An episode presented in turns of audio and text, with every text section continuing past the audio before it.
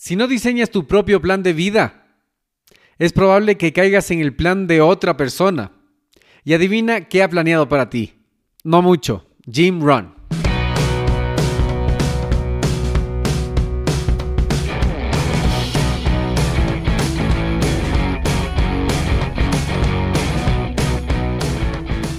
Hola a todos y bienvenidos al podcast Mentalización para Emprendedores, donde juntos nos preparamos para despertar la conciencia. Yo soy Eric Seguel. ¿Sabías que los emprendedores y empresarios más exitosos leen en promedio 40 libros anualmente? Y muchos atribuyen su éxito a este hábito de aprender constantemente. De hecho, esta es la diferencia entre los que se actualizan y los que fracasan. Esta automatización del aprendizaje y esforzarse constantemente para mejorar cada día. En este podcast Mentalización para Emprendedores hacemos fácil para ti construir y mantener el mismo hábito, el mismo proceso de aprendizaje constante de los emprendedores y empresarios más exitosos. Simplemente escuchando a este podcast, asegúrate de suscribirte en Apple Podcast y sintonizarnos cada martes y jueves para nuevos episodios. Y si quieres profundizar más tus conocimientos de los temas de los que hablo en este espacio, ingresa a nuestra página web y hazte miembro hoy día.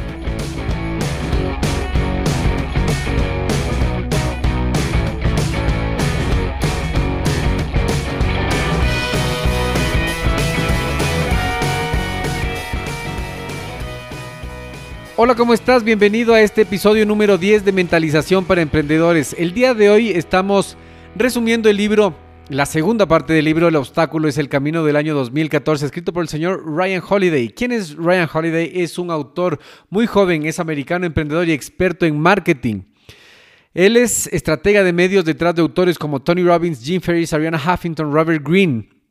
Y aquí un dato curioso que Robert Greene escribió el libro Las 48 reglas del poder, que es un bestseller, un libro de 500 hojas que te lleva a través de la historia viendo cómo se aplicaban estas leyes de poder.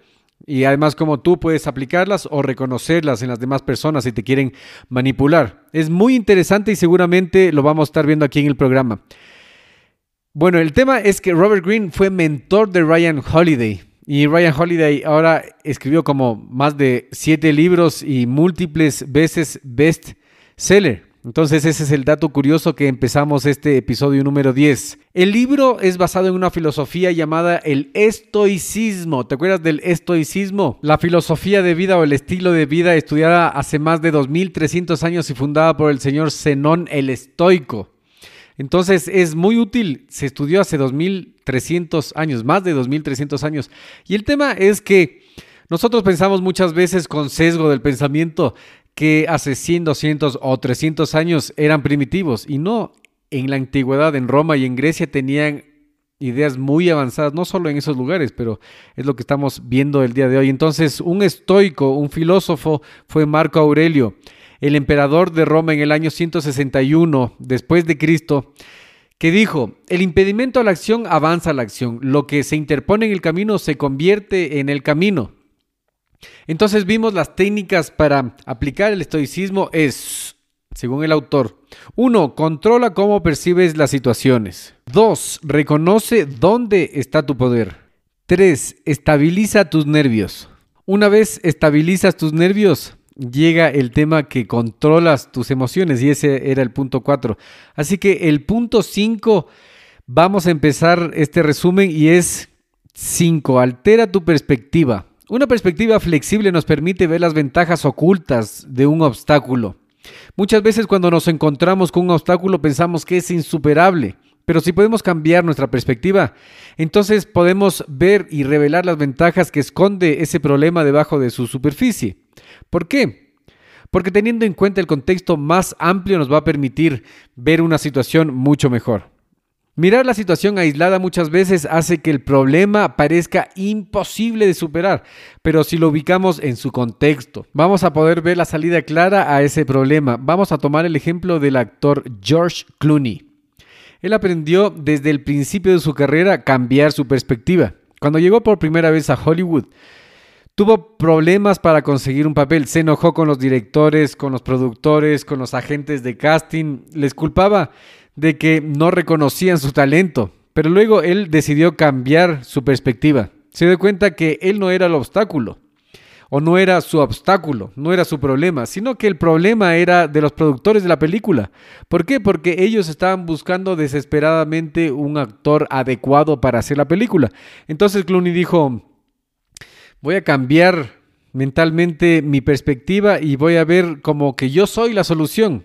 Ese no es mi problema, el problema es de ellos. Yo soy la solución porque yo voy a ir como que yo soy eh, la solución, yo soy lo que estaban esperando. Entonces él pudo transformar el obstáculo inicial en un escalón hacia su éxito. Para alterar tu perspectiva necesitas ver las cosas más generales, no solo los aspectos inmediatos o específicos, ver el bosque y no solo el árbol. ¿Se has escuchado eso? Luego, luego de cambiar la perspectiva, ver desde el otro lado te hace ver el mundo desde una manera única. Bueno, pero como no todo es teoría en la vida y no todos son procesos mentales, también tenemos que pasar a la acción y en el número 6, Ryan, el autor, nos dice enfócate en el momento presente. ¿En qué te ayuda a enfocarte en el momento presente? Enfocarte en el momento presente te ayudará a lograr tus objetivos, porque te permite ver el siguiente paso, el paso inmediato que tienes que hacer dentro del proceso. Imagínate que tienes que dar un largo viaje con un grupo. A mí me pasó lo mismo y te voy a poner este ejemplo. Yo subí al Nevado, que es un volcán, el volcán activo más alto del mundo. Se llama el Cotopaxi. Yo tuve que ir con un grupo acordado de cinco personas, después se agregaron unas dos personas más, entre ellos un gordito argentino que tuvimos que ir arrastrando. Pero bueno, el punto es que íbamos a la noche con linternas, con todo el equipo para la nieve avanzando en la cordada paso a paso. Cuando amaneció yo vi el tope de la montaña que no era la cima, pero era todo lo que se podía ver y me abrumé y me quedé paralizado. Incluso otras personas que iban se quedaron tan paralizados que ya no pudieron avanzar, sino que tuvieron que bajar para regresar al refugio. Entonces yo no quise quedarme en el refugio, yo no quise bajar con las personas que bajaban, sino que yo quería llegar a la meta, pero tenía, estaba un poco paralizado. El punto es que, ¿qué puedes hacer en ese momento? Lo único que puedes hacer es fijarte en el momento presente y qué es lo que te toca hacer. Queda muy claro en un punto, solo dar otro paso y otro paso y otro paso. En lugar de solo pensar en el objetivo final, tienes que centrarte en la meta pequeña del instante, seguir para llegar a la meta. Muchas de las compañías más grandes del mundo iniciaron en crisis económicas terribles. Tomemos en cuenta, por ejemplo, dos compañías exitosas que seguramente tú conoces que se formaron en tiempos económicos increíblemente difíciles, como la empresa Walt Disney Company. Se formó 11 meses antes del colapso del mercado en 1929 y la compañía de TI Hewlett Packard se formó durante la Gran Depresión de 1935. Ambas empresas tuvieron éxito porque no se enfocaron en lo negativo de la situación, sino que estaban ocupados dando los pasos necesarios para avanzar poco a poco. Se convirtieron en las compañías famosas que son hoy en día, dando esos pequeños esfuerzos enfocándose en el momento presente. La acción correcta depende de fijarse la meta, hacer el plan y vivir dentro de cada momento de ese proceso. 7. Disciplina tu actuar. La acción debe ser persistente y disciplinada para ser efectiva. Entonces, sin disciplina no se llega. Sin disciplina no se avanza. ¿Qué tipo de acción debes tomar?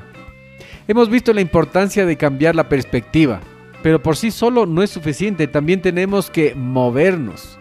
Para llegar donde nos proponemos necesitamos disciplina en las acciones, es decir, repetidas ocasiones haciendo, incluso si es necesario a la misma hora, lo mismo, las repetidas acciones te van a llegar al éxito, te van a llevar al éxito. Una persona que demostró que la disciplina gana fue Demóstenes, el orador más grande de la antigua Atenas. Además de ser estafado por personas que estaban hecho cargo de los bienes de la herencia que le robaron todos. Demóstenes era una persona enfermiza, pequeña, frágil y tenía encima un impedimento para hablar. Era un defecto que no le permitía modular bien las palabras.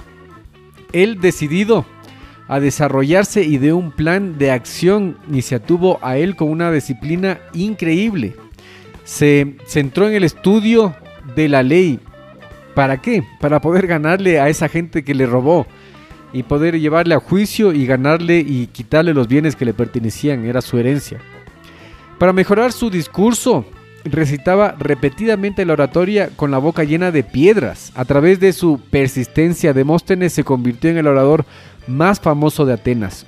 Luego, cuando ya era considerado un grande, se le preguntó cuáles son los tres rasgos o puntos más importantes de la pronunciación del discurso. Él respondió, acción, acción, acción.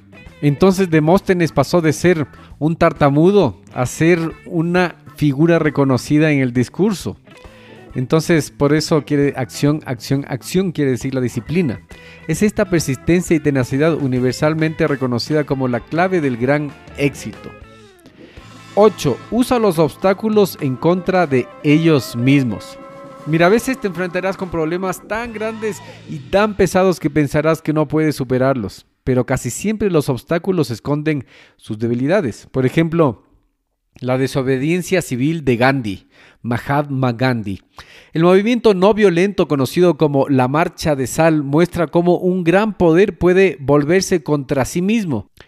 En aquellas épocas, Gran Bretaña colonizó India. La población ya estaba cansada de los abusos, estaban al borde de una guerra civil y como forma de presión a la gente, la colonia se tomó la producción de sal, cuando antes cualquiera podía ir al mar, al océano y coger la sal y producirla por sí mismo. Y además era muy importante en la vida de las personas porque lo usaban como conservante para las carnes no refrigeradas, etc. Además, usas en la comida y le das sabor a la comida. Gandhi sabía que no podía desafiar al gobierno militar de Gran Bretaña en un conflicto directo por lo que decidió usar la no violencia y actos simbólicos para mostrar lo injusta que era la situación para el pueblo. Su marcha de sal llevó a cientos de miles de hindús a recorrer más de 200 kilómetros hacia el océano para recolectar la sal en oposición directa a la ley británica que prohibía la recolección no regulada de sal. Esto en poco tiempo y sumado a otros hechos hizo que India se independizara del imperio británico. El impuesto a la sal de Gran Bretaña fue revocado por Gandhi diciéndoles directamente voy a caminar hacia el océano y recogeré la sal. ¿Y qué puede hacer al respecto? Esa era la debilidad de la colonia británica. El autor lo interpretaba de esta manera, o Gran Bretaña implementaba una política de quiebra respecto a la producción de sal, o abdicaba. En ese sentido, la no acción es tan poderosa como la acción. Si tú no puedes derrotar un obstáculo, hazlo que se derrote a sí mismo. 9. La voluntad. Y aquí quiero hacer una pregunta. ¿Cómo podremos aceptar lo que no podemos cambiar y actuar cuando debamos? Nuestra voluntad nos permite aceptar lo que no podemos cambiar y cambiar lo que sí podemos. La percepción es la capacidad de ver objetivamente una situación. Y la acción es la habilidad práctica de transformar el obstáculo en nuestra ventaja. Pero nos falta lo más importante, la voluntad. Lo que realmente hace la diferencia es el ingrediente, la voluntad, nuestra voluntad. A menos que creamos en nosotros mismos y que apliquemos este poder interno a todas nuestras acciones, no podremos convertir los obstáculos en ventajas. La voluntad es lo que canaliza nuestra percepción y acción para conocer y cambiar lo que podamos y no preocuparnos por cosas que no podemos cambiar. Esta filosofía fue desarrollada por los estoicos en la antigua Atenas y Roma, como Epicteto, Séneca y el emperador Marco Aurelio. Concentraron toda su voluntad preguntándose siempre qué tenían bajo su control y qué no tenían bajo su control. Creyeron que no podrían cambiar los factores externos. Estos incluyen eventos naturales, las acciones de otras personas y la inevitable muerte, etc. También creían, sin embargo, que podrían cambiar los factores internos. Esto incluye nuestras emociones, juicios, actitudes, respuestas y decisiones. Armado con este conocimiento podemos aplicar nuestra voluntad para cambiar lo que somos capaces de cambiar, es decir, nuestros obstáculos internos, mientras enfrentamos y aceptamos los obstáculos externos, lo inevitable, ese inevitable encuentro con los problemas y con las situaciones difíciles en la vida. Al enfrentarnos con situaciones externas, una voluntad disciplinada nos permite empujarnos hacia nuestros límites mortales. Por ejemplo, hay el caso de una señora que estuvo involucrada en un accidente de tránsito mientras su hijo iba atrás en el car seat. Entonces cayeron al río. La señora desesperada por salvar a su hijo se dio la vuelta y quería sacar, pero estaba trabado, el agua estaba entrando y en esa situación desesperada sacó una fuerza sobrenatural lo que le permitió jalar con tanta fuerza el cinturón de seguridad que le arrancó del tema del soporte. Entonces, ¿de dónde salió esa fuerza sobrenatural? Es de la voluntad de querer salvar a su hijo. Esto pasó en Canadá. Al parecer aceptar lo que no podemos cambiar y disciplinar nuestra voluntad de cambiar lo que podemos cambiar, podemos dominar nuestros obstáculos y a nosotros mismos. El tema es que tenemos que dominarnos a nosotros mismos y aceptar la situación, dominar y domesticar el monólogo interno llamado ego. Entonces, al dominar el ego, no vamos a dejar que nuestras emociones se disparen sin control. Al dominar nuestro ego, vamos a dominar nuestras emociones, a calmar nuestros nervios y a tomar buenas decisiones. Nuestra voluntad puede llevarnos al límite de las posibilidades humanas. Es un poder de ignorar nuestras situaciones personales en favor de un objetivo más importante, como el tema de la señora salvando a su hijo. Esto también está perfectamente ilustrado en la reacción de Tomás Alba Edison, el inventor del foco, en un terrible golpe a su carrera a principios de la década de 1900, cuando Edison tenía ya 67 años. Su lugar de investigación, su campus, se incendió. Cuando Edison llegó a la escena, todo el edificio, incluidos sus prototipos, inventos, patentes, documentos e investigaciones, se habían quemado. Y él muy tranquilamente dijo, hijo, llame a su madre para que vea esta fogata. Seguramente no tendremos otra oportunidad de ver una fogata tan grande. Edison no se inmutó y vio este evento como una oportunidad para comenzar de nuevo. Se dio cuenta de que no podía deshacerse del hecho de que ya todo estaba quemado, pero podía cambiar su perspectiva y abandonar un obstáculo aparentemente insuperable como una forma de empezar de nuevo. Deshacerse de esa gran cantidad de basura, como lo llamó. A fin de año, Edison había convertido una pérdida de un millón de dólares en ganancias de 10 millones de dólares. Y como dato curioso aquí, otro dato curioso, es que la persona que le prestó el millón de dólares para que se recupere y recupere todas sus investigaciones y lo que había hecho fue Henry Así que muy interesante. Y llegamos a la aplicación a la vida. Una vez más, domestica tu ego, ese monólogo interno, esa voz que piensas que eres tú, pero no eres tú. Porque nosotros, y además que si tú has hecho un ejercicio de meditación, te habrás dado cuenta que al cerrar tus ojos en silencio y respirar y enfocar tu atención en la respiración, vas a comenzar a ver tu mente como una televisión. Muchas veces vas a comenzar tú a escuchar tu propia voz hablando de temas incoherentes y una vez que tú te pones como observador, te das cuenta que nosotros somos más que ese monólogo interno. Entonces, la primera aplicación a la vida es domestica tu ego. Si es que tú has hecho alguna forma de meditación en tu vida, te habrás dado cuenta que al cerrar tus ojos en el silencio y enfocar tu atención en la respiración, te vas a dar cuenta que todo pasa y comienzas a escuchar voces y comienzas a imaginarte las cosas como observador y comienzas a ver una cosa que no tiene control en tu mente, que tú ves como un observador, que escuchas, incluso te escuchas tu propia voz, sabiendo que tú eres más que un simple pensamiento. Los pensamientos son cosas que pasan por nuestra mente, no somos nosotros. Así que domestica tu ego, ese monólogo interno que tienes en la cabeza. Nuestra percepción es crucial para la forma en que resolvemos los problemas. Para controlar nuestras emociones, practiquemos la objetividad y estar abierto a la creatividad. La oportunidad se presentará. La acción es la única cura del miedo. Pasa menos tiempo enfocándote en lo que te pasó y mira ese paso inmediato que tienes que dar y luego actúa. Por último, la voluntad es el único aspecto dentro de ti que tienes completo control. Tú tienes completo control sobre tu voluntad. Tienes que tener, abstenerte, hacer o no hacer. Controla tu monólogo interno. Y si te gustó el contenido, más te va a gustar el taller que tenemos sobre este tema. No te olvides a entrar a Apple Podcast y calificar con 5 estrellas porque de esa manera me ayudarás a llegar a más personas con esta fuente libre de conocimiento. Asimismo, te quiero comentar que me tocó aplicar el conocimiento, el obstáculo es el camino, porque yo tenía grabado ya este episodio. Estaba totalmente grabado, lo único que tenía que hacer es grabar el inicio y publicarlo. En el transcurso me tocó grabarlo de nuevo porque de alguna manera este programa lo borró, borró partes de esta grabación. Así que respiré mucho. Dije si a Edison se le quemó todo el laboratorio. Respiró, dijo no pasa nada y del millón que pidió prestado sacó 10 millones. A mí no me va a pasar nada por volver a grabar este episodio. Así que aplica el conocimiento que aprendes en estos podcasts y prepárate para despertar.